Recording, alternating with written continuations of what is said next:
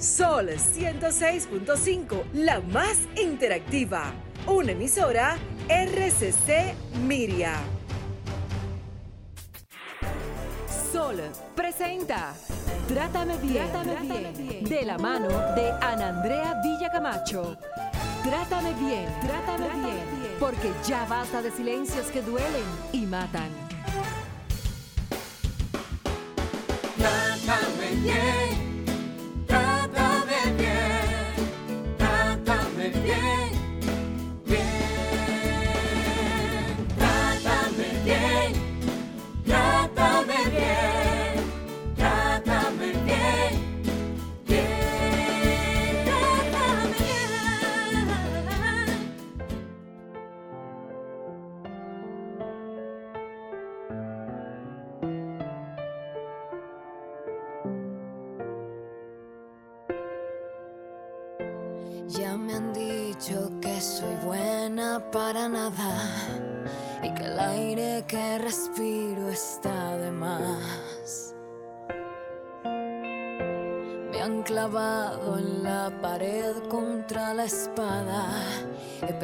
Hasta las ganas de llorar.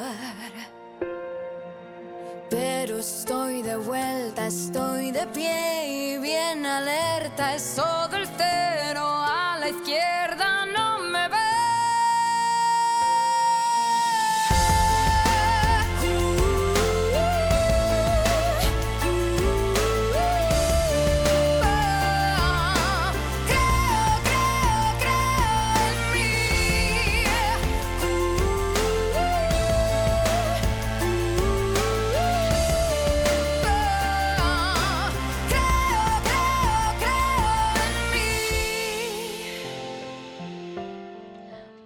Buenas tardes. Gracias, gracias del alma por estar con nosotros en este nuevo abrazo que es tu programa Trátame Bien. Soy Ana Andrea Villa Camacho y como cada sábado llego hasta ustedes a través de la gran magia que tiene la emisora Sol 106.5 FM. Un programa creado con mucho respeto hacia ti para que los hombres y las mujeres podamos crecer, para que podamos eh, bregar con la vida de una forma que podamos apostar hacia nuestro bienestar y felices de promover un lenguaje donde prime el respeto, el amor y los buenos tratos. Y quiero em, empezar el programa en gratitud. Quiero empezar agradeciendo eh, a mucha gente que nos espera cada sábado a ver con qué nosotros salimos. Que nos espera cada sábado, muchas veces nos llaman, nos escriben a través de nuestras redes sociales diciéndonos lo que significa Trátame bien en su vida. Y eso, señores, miren, lo paga todo. Y agradezco a Doris Mariñe, Doris Mariñe, quien ha sido una fan de este el primer día, hija de Nilka y, también hija mía de corazón, eh, a doña Iris, a Asunción Jorge, a esa Milagros que no se pierde un sábado y a Juan Rodríguez. Eh, a todos ustedes, Primitiva, que no se me puede quedar, eh, y toda esa gente que ha apostado, ha creído en este proyecto que pretende llamar la violencia por su nombre y, fomentar los buenos tratos. Y, en este mismo agradecimiento también a toda la gente que nos escucha y que muchas veces no llama, pero que sabemos que cada sábado nos espera. Para ustedes, de todo corazón, un gran abrazo. Y bueno, seguimos Jen Peguero diciéndole que la producción es suya. Humberto está en los controles y hoy pues comparto cabina con mi compañera de tantos años, la licenciada Nilka Castro, psicóloga clínica, magíster en muchísimas cosas, no sé cuántas cosas más que ella va a, ella va sí, a estudiar, no, no sabemos. Se puede estudiar más. Se puede estudiar más, en serio, Nilka. Toda la vida. Toda la vida. Ay, Dios mío. Ah, es verdad. Es un tema de diversión, Ay, es un placer. Dios mío. Es como divertirse. Ay, Nilka, vamos a, decir, a esperar que la Jen pues, nos diga las frecuencias, eh, redes sociales, cómo comunicarse con nosotros, nuestros teléfonos a cabina y la intro de este negocio. Así es, muy buenas tardes para todos. Recuerden que nos pueden sintonizar a través de las 106.5 FM para Higüey y Santo Domingo, 92.1 para el Cibao, 94.7 para el sur y este y 88.5 para Samaná. En las redes sociales nos encuentran como Trátame Bien Radio, Sol FM, arroba Jen Peguero 30 y arroba Andrea B. Camacho. Además, ahí ustedes pueden entrar a la cuenta de Trátame Bien y pueden también seguir a todos nuestros colaboradores para que puedan nutrirse de las informaciones que ahí ponemos. Y en la cuenta de Sol, en YouTube, Sol FM, luego que termine el programa pueden buscar las entrevistas y contenidos y compartirlo también con esa persona que usted entienda que necesita ese programa. Miren, wow. La violación es un derecho económico, social o cultural que ocurre cuando el Estado incumple su obligación de garantizar que los ciudadanos puedan disfrutar de esos derechos sin discriminación o cuando no satisface su obligación de respetar, proteger o hacerlos cumplir. Cada año la cifra sobre casos de discriminación o violencia contra las menores de edad sigue siendo alarmante. Durante los dos últimos años de pandemia de COVID-19, la situación ha empeorado con el incremento de la vulnerabilidad y exposición de la infancia y adolescencia a la violencia de los derechos de las más pequeñas. Esto según el Fondo de las Naciones eh, Unidas para la Infancia, UNICEF. El pasado 11 de octubre, eh, recordemos que se celebraba el Día de la Niña, y más que una celebración, el Día Internacional de la Niña es una fecha para concientizar a la población sobre la mala situación que muchas menores enfrentan y que va desde la desigualdad de género, obstáculos para acceder a una buena educación, el matrimonio infantil, violencia sexual e intrafamiliar, entre otros. Hoy, en Trátame Bien, hablamos de violencia y discriminación contra mujeres, niñas y adolescentes. Nuestra invitada de hoy, un lujo, Dilia Leticia Jorge Mera, abogada especialista en derechos de familia. Bienvenida. Fanfarria. Muchas gracias. Después de dos años. Sí.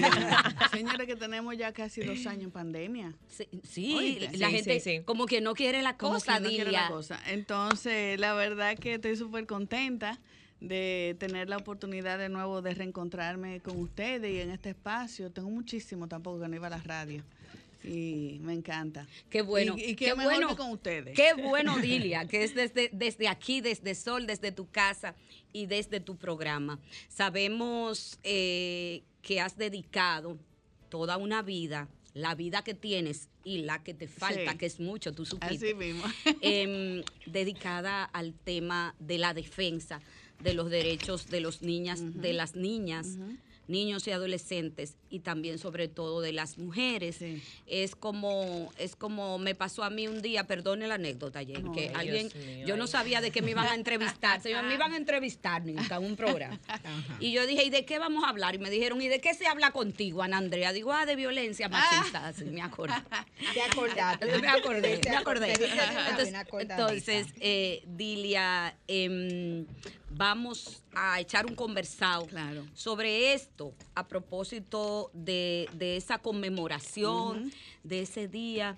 Y primero que todo, el tema que hoy nos ocupa es sobre la discriminación. en contra de las niñas y de las mujeres. Pero lo primero, Nilka y Dilia, que tendríamos que decirle a los que nos están escuchando, ¿A qué llamamos discriminación y violación de derechos? Porque muchos que, nos están oyendo pues no saben cómo aquilatar eh, este tema, este término. Bueno, eh, discriminar, eh, bueno, en principio todos y todas tenemos iguales derechos desde que nacemos. Así es. Ahora, ¿qué pasa? A través de, en la práctica, en la práctica, ciertos grupos ciertas personas son excluidas, son privadas de disfrutar esos derechos. Y, eh, eh, y como que parece muy teórico y para aterrizarlo como en la práctica, por ejemplo, cuando eh, una persona eh, o grupos vulnerables eh, son discriminados, es cuando te limitan o te rechazan de un trabajo porque tú tienes tal color o el cabello de tal forma o tú eres gay o así. Eh, tú sabes que, ¿puedo decir una anécdota? Dale para allá. Puedo, Jennifer. Claro. Ok. no, tú sabes que algo muy interesante que yo Ajá. tuve la experiencia esta semana compartiendo eh, con motivo del Día de la Niña, hicimos una actividad eh, en el Palacio Nacional con niñas, hijas eh, de colaboradores y colaboradoras de, del, del Ministerio Administrativo de la Presidencia. 17 niñas, entre 8 y 15 años.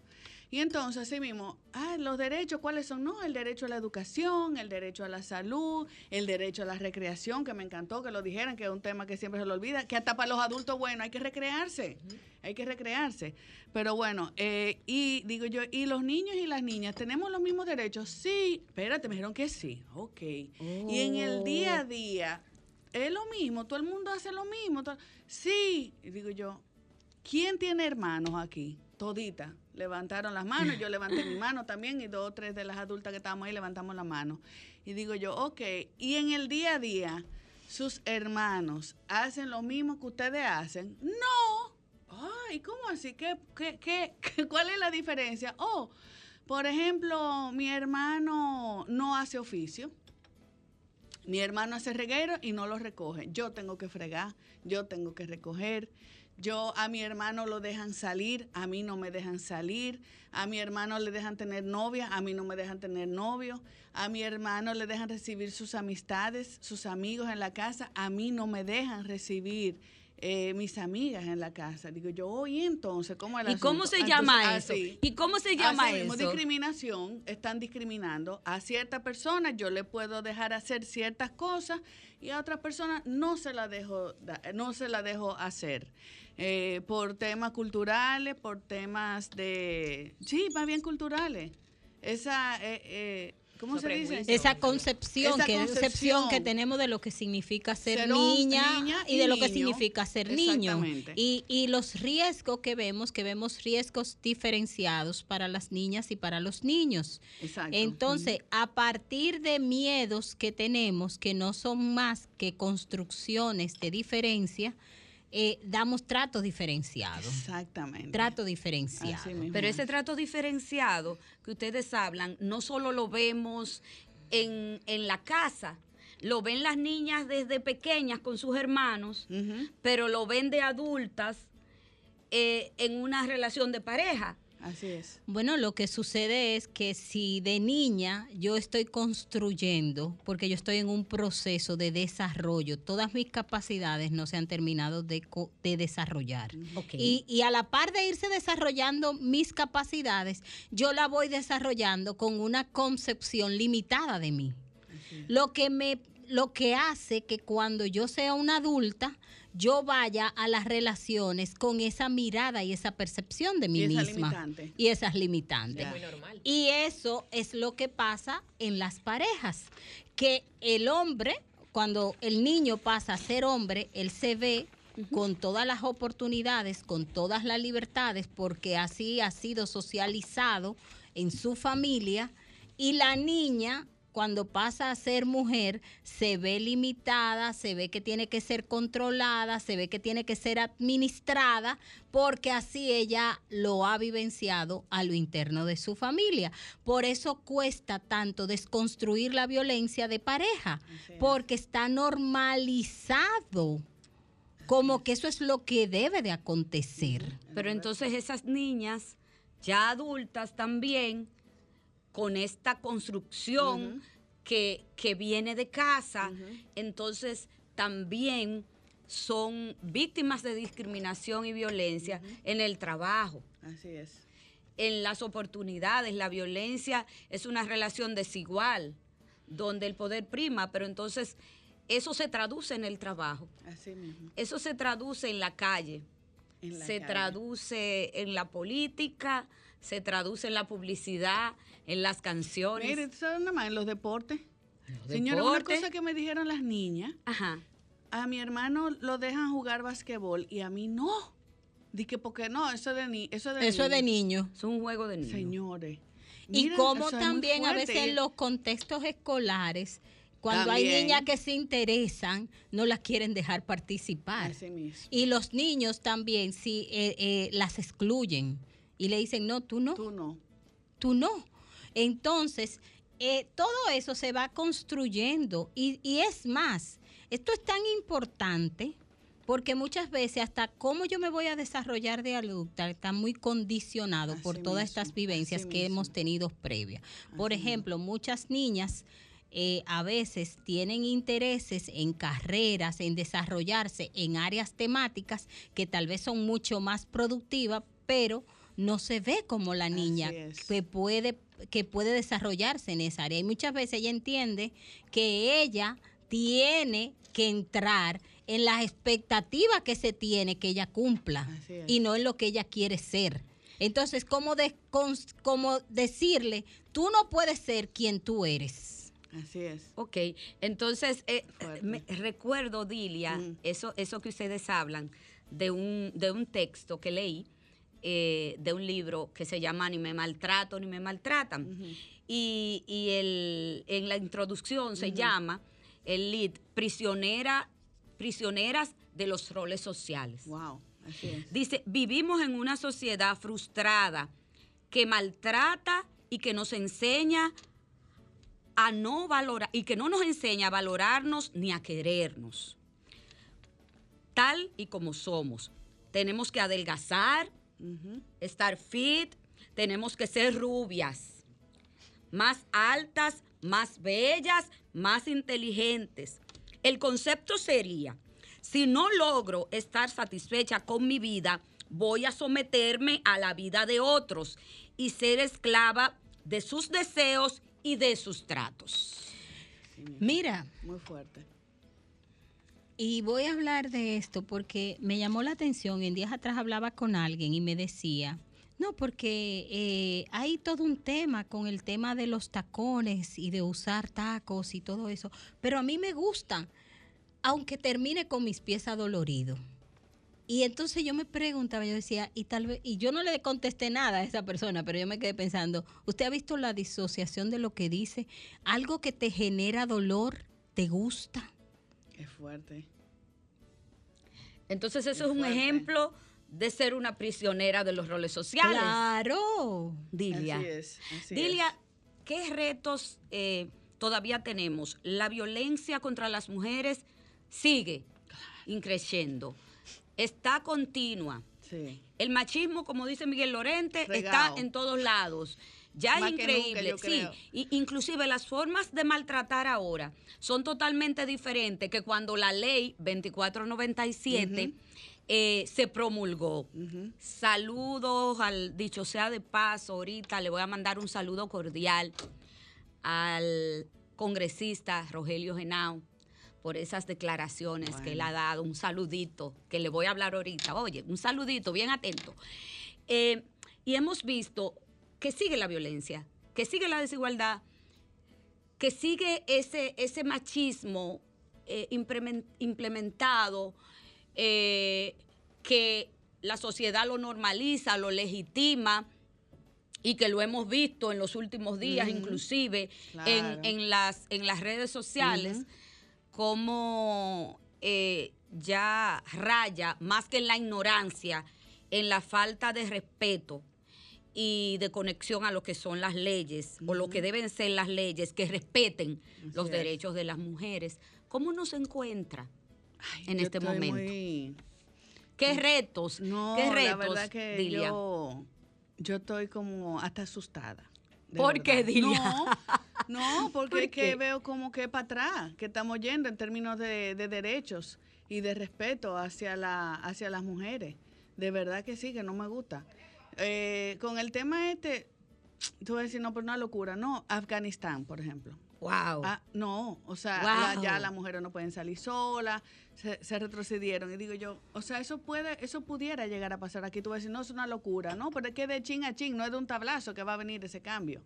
Esa, eh, esa, Tú dices irnos cercenando nos van cercenando poquito a poco a poquito, poco, sin que nos demos cuenta, exactamente, anestesiadas. Sutilmente, sutilmente, hasta que por fin. Hasta que por fin ya nos quitan eh, todos los derechos. No es, para mí no es, no estoy exagerando. Creo que, eh, que tenemos todavía más retos todavía, porque en términos legales estamos luchando, usted está viendo con qué congreso que estamos trabajando eh, que parece increíble. Creo que están muy desconectados eh, de la realidad social, Social. eh, y de la juventud. Que una generación nueva, que eso me da esperanza, de que ve que no es normal lo que está pasando y de que hay mujeres jóvenes, hombres jóvenes que están preocupados también por la situación en términos de derecho que está pasando en la eh, en, en términos le- legal, legislativos y que están alertas, están atentos. Entonces yo creo que por mí eso me da esperanza. Ahora, los retos siguen siendo eh, prácticamente lo mismo que estamos que, estamos hablando en términos de educación. Mira, esa actividad que tuvimos con las niñas, o sea, me gustó, qué bueno, porque sentí que sembré una, sembramos una semillita. Unas niñas que ya tú le diste alguna, eh, le abriste los ojos para ver algunas diferencias, tú sabes. Eh, eh, y eso me, me, me, me alegra. Pero por otro lado, dije, estamos mal, estamos mal. O sea, la, la realidad que vive mucha población, quizás la mayoría de las niñas y de las mujeres en este país, no es lo que vivimos aquí en la burbuja, en el Distrito Nacional. Claro que no, totalmente, Entonces, totalmente diferente. retos. Y creo que... Hay brecha, sigue la brecha ancha, Sigue la brecha, sigue la brecha. sigue la falta de Y, y oportunidades. usted sabe otro tema que, que salió a relucir ahí. Dele a ver. que yo pregunté, digo yo, eh, no sé por qué caímos en el tema de las violaciones. Alguien, creo que una niña dijo que una niña, que la violaron una amiga. Digo yo, ¿y si violan a una niña, de quién es la culpa? Oh, de los padres. De los padres. Y no, porque, digo, pero vamos a ver, vamos, vamos a, a ver. Y digo yo, si tú estás, si tú estás en la calle y vas a, vas a cruzar la calle y hay un motorista en la calle y tiene el semáforo en rojo, el motorista, y tú cruzas la calle, ¿de quién es la culpa? Ah, no, el motorista. Digo yo, bueno, pues sí lo mismo. Si tu mamá te manda el colmado a buscar algo, el colmado de la esquina, y en el colmado la persona que está ahí te viola, ¿de quién es la culpa? Ah, no, de él. Entonces, este, eh, las mujeres nunca somos culpables de las violaciones, ni de los abusos, ni de la violencia que sufrimos, ni porque tú andes con una minifalda, ni unos chores, ni unos tiritos. Y ella que era, oh, es verdad, como que wow. Y al final yo le dije, dibujen o escriban lo que ustedes quieran con relación a lo que han aprendido. Y hubo una niña que ella que, que lo escribió así, y yo, bueno, ya me voy tranquila. Porque ella dijo, las mujeres no somos culpables si nos violan. No importa lo que tengamos puesto o lo que sea. Y tenemos derecho a salir y a disfrutar.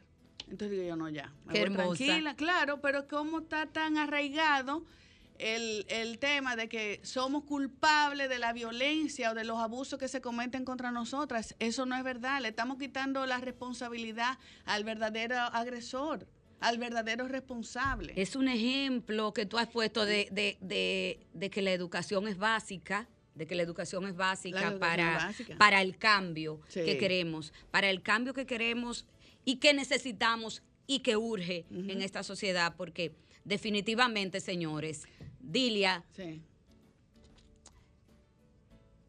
esto, Nilka, tiene que cambiar. Me voy a una pausa brevísima, no le cambie, esto es Trátame Bien.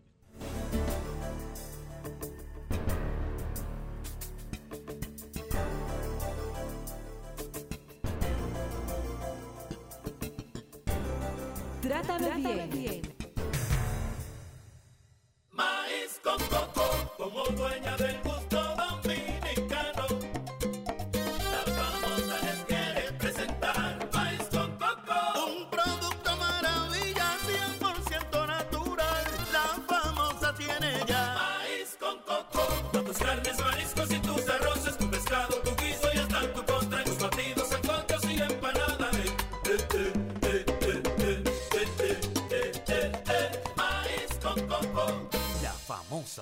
más natural. Calidad avalada por ISO 9001-2015. En Banreservas apoyamos la voluntad de nuestra gente. Por eso celebramos 80 años escribiendo historias de crecimiento personal y profesional, mientras continuamos con nuestra gran labor de mejorar la vida de la gente, poniendo el corazón en cada momento.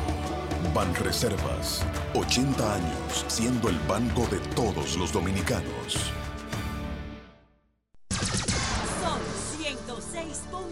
106.5. Trátame bien. Trátame, bien. Quiero decir lo que pienso, lo que siento en lo profundo de mi ser como mujer. Quiero decir lo que muchas de mis abuelas callaron o las que fueron calladas por querer la libertad. ¿Cuántos años han pasado de desigualdad perversa en la casa, en el trabajo y en la cama sin placer? De nada sirven las leyes, los decretos, la justicia, si no vencemos prejuicios en contra de la mujer. La respuesta es el respeto, la respuesta es la igualdad. Que respeten nuestro cuerpo, que respeten nuestra voz, que respeten mi deseo. Cuando yo digo que no, que no me levanten la mano ni me levanten la voz.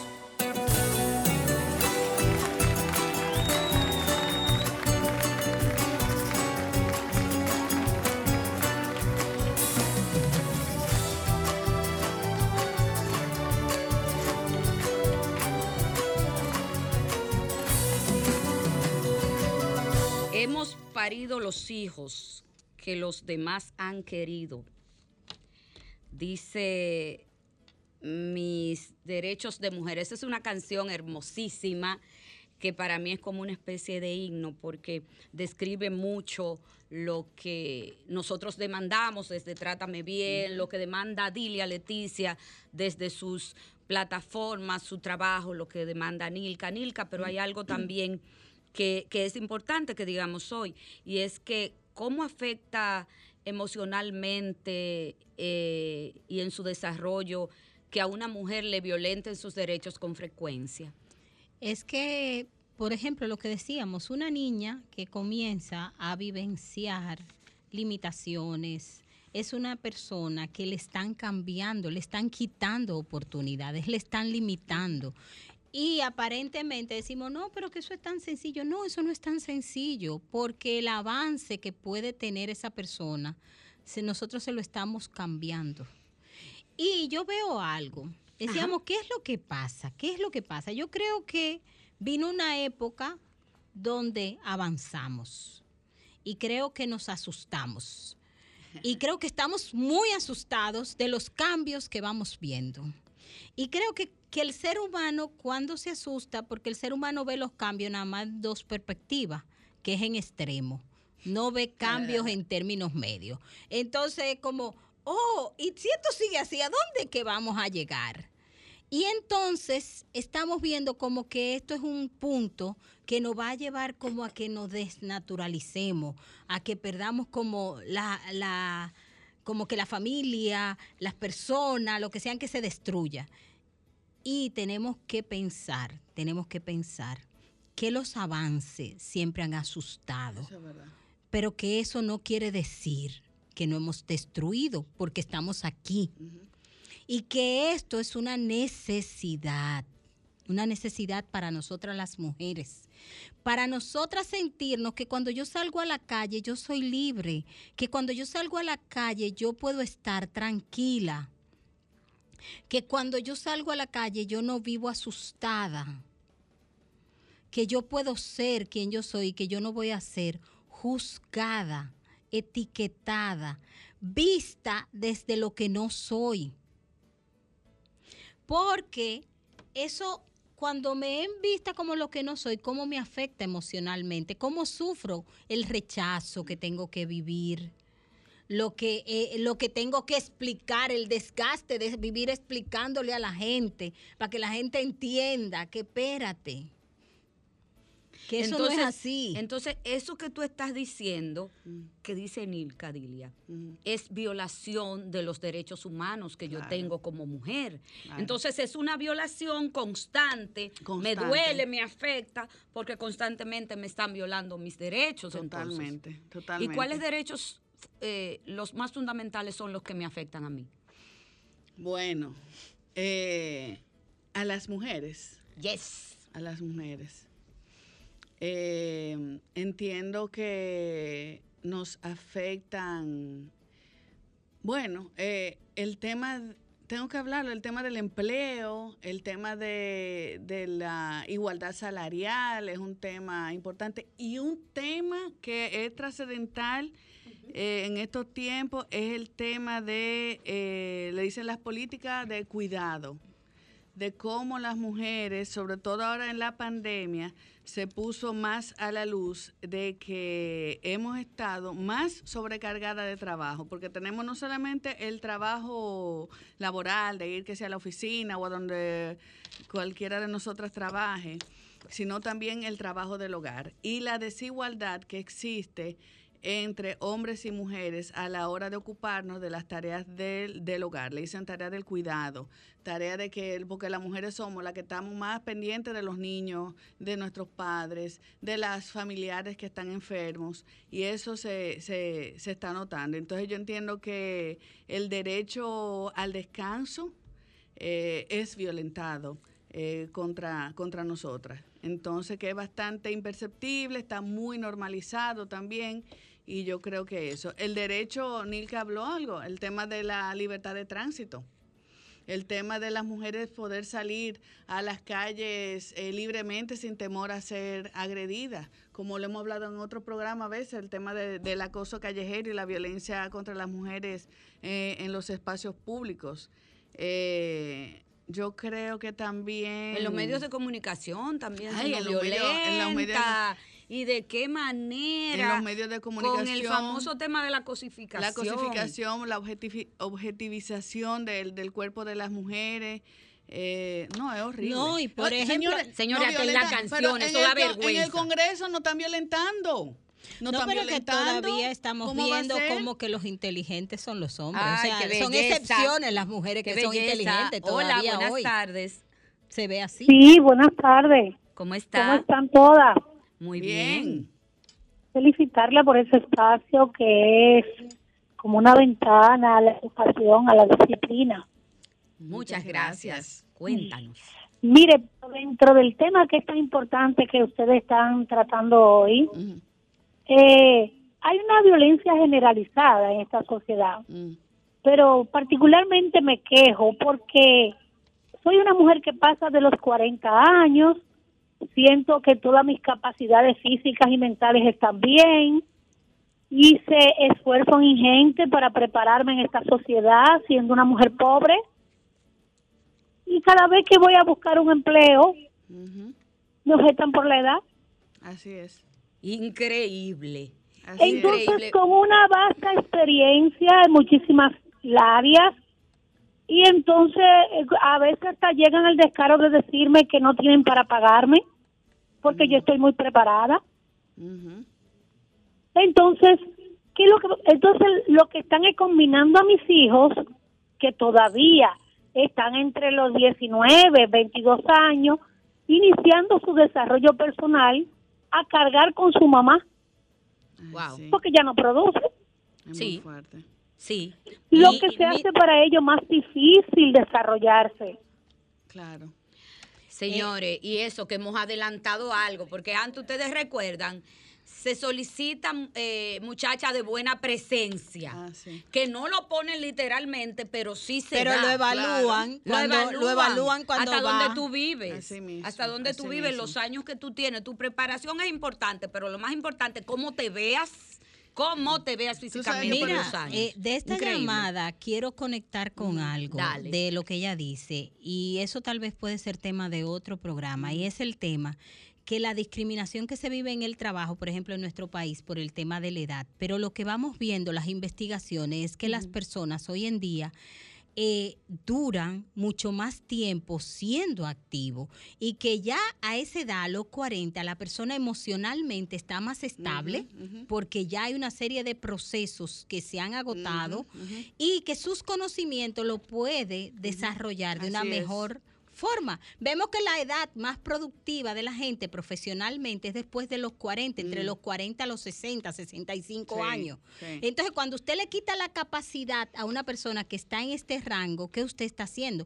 Y esa es una de las formas de violencia, que eso va en contra de, lo, de los conocimientos, de lo que nos está aportando la ciencia hoy en día. Mira, tú sabes algo en- en ese sentido, Nilka, que tú has mencionado, de cómo a partir de cierta edad las personas y sobre todo las mujeres eh, tienen la posibilidad, como tú dices, después de haber como que cerrado un capítulo probablemente de su vida, de tener ya hijos grandes, eh, que, que están estudiando, que se mantienen solos, lo que sea, entra a una nueva etapa de su vida y puede ser más productiva que anteriormente.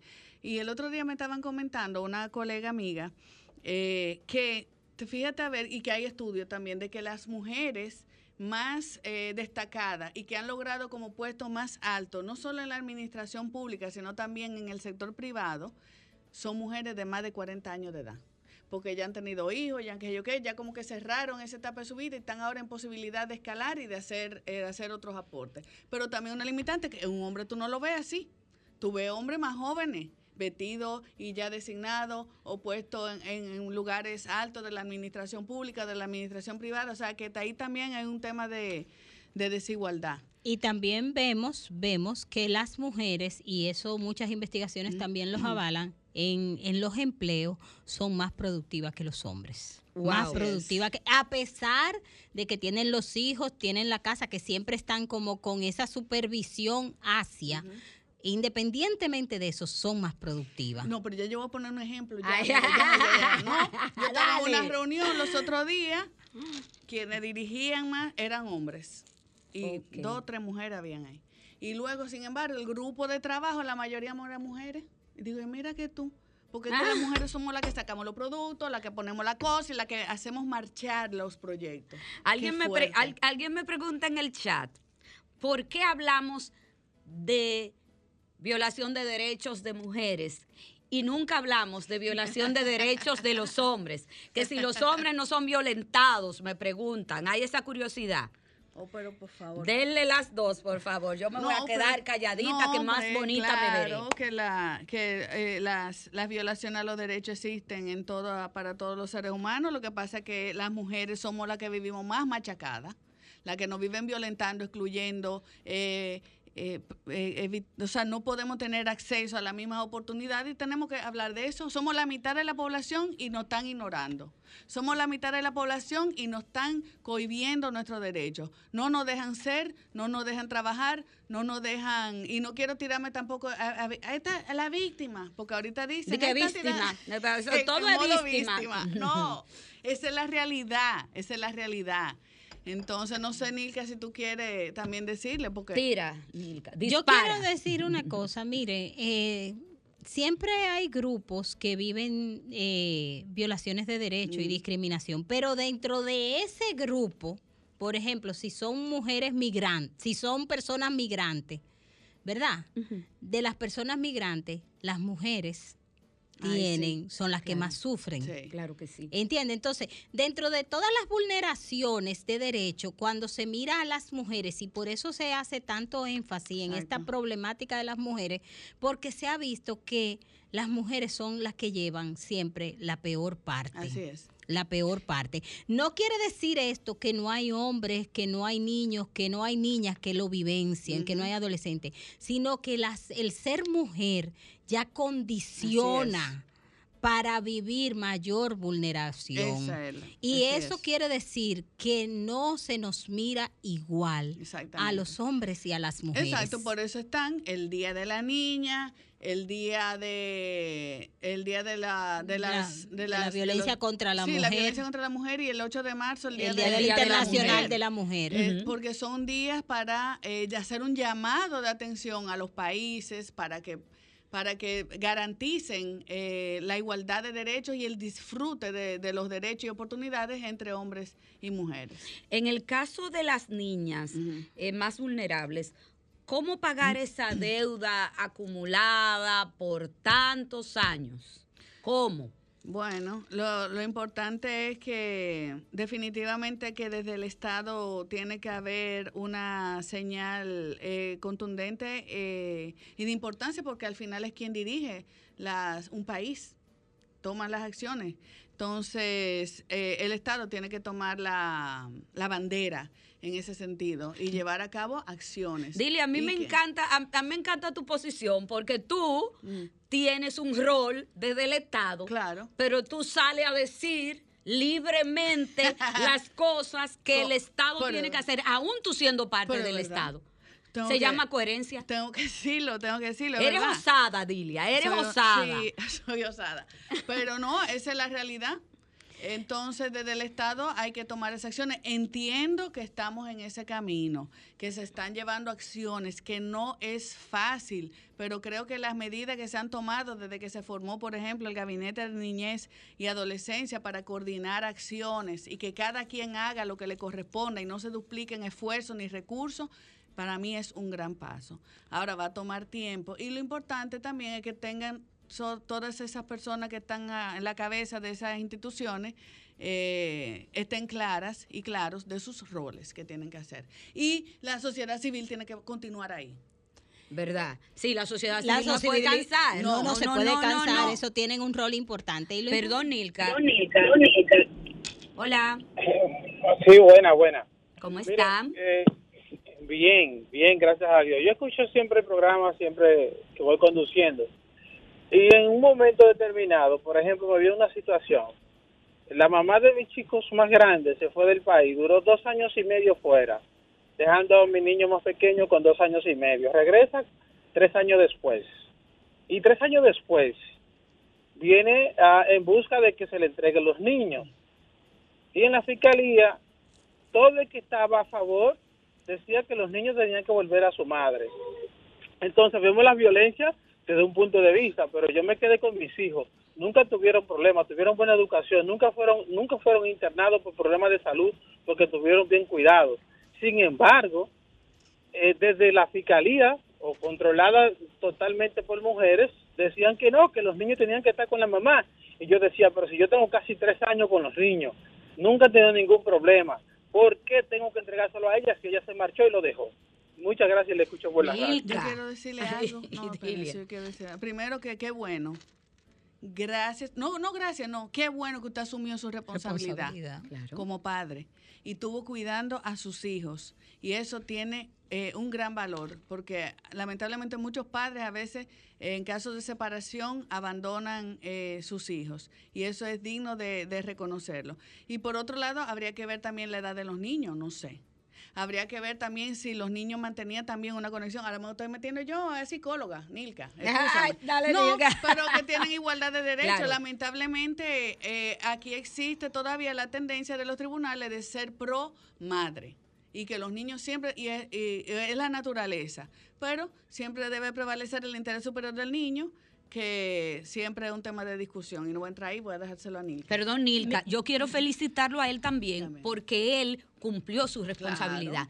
Es que es que es que un niño la educación de un niño es responsabilidad de dos. Así no es de que de uno, de que no, No, te lo voy a soltar y, y, y tú resuelves. No, No. eso es irresponsabilidad, tanto del padre o de la madre. Nilka. Miren, ya el tema de verlo como, como él lo, lo planteó, que lo planteó, yo me quedé como si eso es algo magnífico, es lo que le tocaba.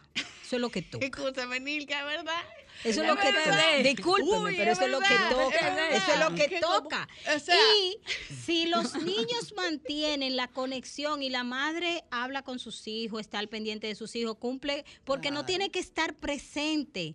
O sea, el que ella se haya ido no significa que ella faltó a su rol de madre. No significa que ella faltó, porque cuando las parejas se divorcian, muchas veces las parejas toman acciones eh, que son acuerdos que por un momento pero eso no significa que, por ejemplo, ella vuelva y que después ella quiera. Ahora hay que ver, como bien decía Dilia ahí, la edad de los niños y las niñas y con quién quieren estar y tomar en cuenta a los niños y a las niñas. Y veo, fíjense que él dice, y nunca se enfermaron, y que sé yo que eso es lo que debe de pasar, que no se enferme, que no tengan cuidado, que tengan toda la garantía de Plenitud, todo. Eso es lo que debe pasar, que estén No, bien. Mira, mira, Nil, qué cosa. Que me encantó lo que tú dijiste.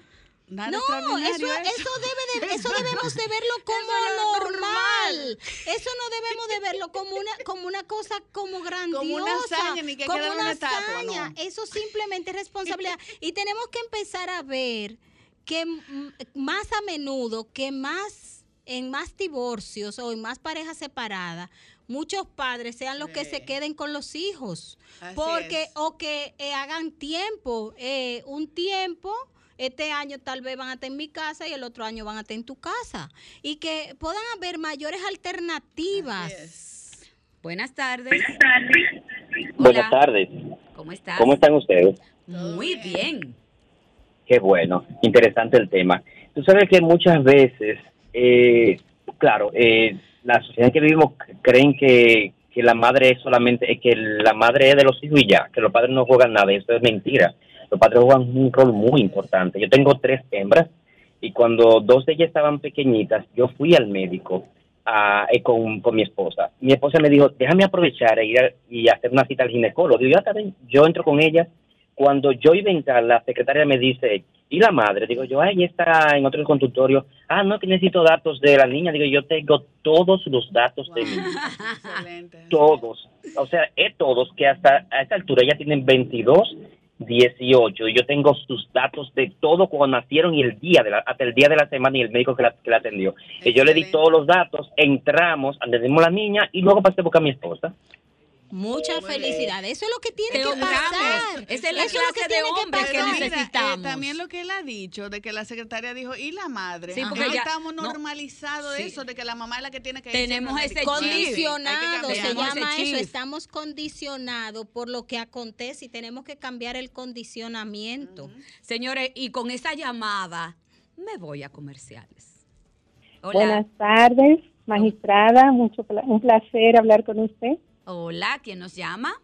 Le habla Bárbara Ortiz de Santiago. Hola, Bárbara, ¿cómo estás? Bien emocionada Ajá. de hablar con usted. Y bueno, porque hablé con usted una vez cuando estaba estudiando Derecho. Eh, ya terminé y ahora está también ahí Dilcia Leticia, que yo la admiro muchísimo por el trabajo que hacen las dos. Ay, gracias, Bárbara. Gracias, Bárbara, te abrazamos fuerte desde acá, desde Sol. Gracias. Ese, ese tema que ustedes tienen eh, me ha tocado mucho porque yo me puse feliz cuando me dieron la carta para la pasantía. Eh, me enviaron al Ministerio Público Violencia de Género y es porque yo también quiero trabajar ahí. Ay, qué bueno. Sí. Yo hace poco sí que me gradué, no estoy ejerciendo todavía, pero yo quiero trabajar ahí. Ay, pero, Ah, no, pero tú vas a tener muy buena, buena práctica ahí. Claro Qué que sí. Bárbara. Escríbenos. Mucha suerte. Gracias, ¿Dónde- Bárbara. dónde me puedo Escríbenos por las redes usted? de Trátame Bien. Sí, para comunicarme con usted, magistrada. Claro que sí, para mí ser un honor, eso es lo que yo soy, servidora pública. Un placer. Usted ay, perdón, te abrazo. Señor, y no le vamos a decir nada, Nilka, Idilia, a, a Rogelio. ¿Qué le vamos a decir a Rogelio? Tenemos que, dar, tenemos que dedicarle unos minutitos Eh, a él. claro. Yo creo que es de Eh, justicia. ¿Qué tú dices, Pero lea su, lea un Ah, no, poco. no. Es horrible la disculpa. Mejor que no hubiera dicho nada. Aquí no se saben no disculpar. Aquí hay gente que no se sabe disculpar. Si las o sea, él no ha hecho conciencia, él no ha hecho conciencia del daño que hizo y del mensaje tan desastroso que envió a niñas, a adolescentes y a mujeres. Bueno, la, sea, la es feminista le mandan un saludo a ese congresista Ajá. Eh, le mandan Y un saludo. Me dijeron que hasta tuvo que desactivar sus comentarios de Instagram. ¿Por qué? Porque lo estaban acabando. Sí. Bueno, señores, mira, Eh, no el, día, el día en que es la que no brutalidad, señor, el día en que la brutalidad en este país sea penada, miren, no va a haber cárcel. No, no va a haber que cárcel. poner una alrededor de la Porque isla, yo te voy a decir de una isla. cosa, yo te voy a decir una cosa. ¿Cómo es posible que este hombre tenga el tupé, el tupé de decir que no se puede castigar igual la violación sexual a una pareja que un tercero. O sea, que aunque yo sé, si yo estoy casada contigo o soy tu pareja, no hay violación para él y para muchos congresistas. Miren, mi hermano, yo le voy a decir una cosa a usted. Resulta que si hablamos de derechos, eso, eso que es una relación sexual, es de gusto a gusto. Y cuando no es de gusto a gusto, cuando yo no te di permiso para que tú utilices mi cuerpo, tú me violentas porque yo no te he dado el consentimiento ni el permiso. Apre- Oiga, lea, lea, yo, yo. yo quiero decir algo sobre el consentimiento.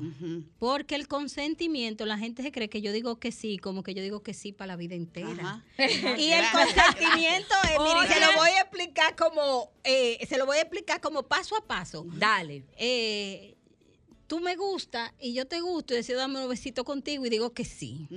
Decido irme a un sitio y me quito la ropa y decido consentir de que nos vamos a acariciar. Y decido hasta consentir de tener una relación coital, una penetración. Pero puede ser que en el medio yo diga, ay, no. esto no me está gustando. Y digo que no. Vamos a dejar esto, Vamos a nos dejar vamos a devolver. Y ahí se acabó el consentimiento. y ahí mismo hay que parar. Así mismo. Entonces el consentimiento no es algo que se da desde el inicio hasta el final como para como un solo consentimiento, sino que el consentimiento es algo que se va dando en cada momento. Desde el momento en que alguien dice para, ya, Ya. el consentimiento se quitó y hay que parar. Pero además, Nilka, eh, Dilia, hay algo que tenemos que tener muy claro. La, la mujer, las mujeres no somos propiedad. Así es. O sea, porque yo tengo una relación contigo porque firmé un papel, o tengo una relación contigo porque decidí, porque nos dio la voluntad, entonces yo soy propiedad tuya. Pero yo le voy a decir una de ¿En las violencias que más pasa y es, ok, yo quiero tener relaciones contigo, pero yo no la quiero tener en la posición que tú quieres. Ajá. Yo no la quiero en la otra. posición que tú Ay, quieres. lo dijo. Yo no lo quiero en la posición que tú quieres, no. Y, y entonces, ¿qué pasa ahí? Buenas Así tardes. Ay, buenas tardes. Buena, mi amor, yo que fuera del aire, quiero hacer una pregunta.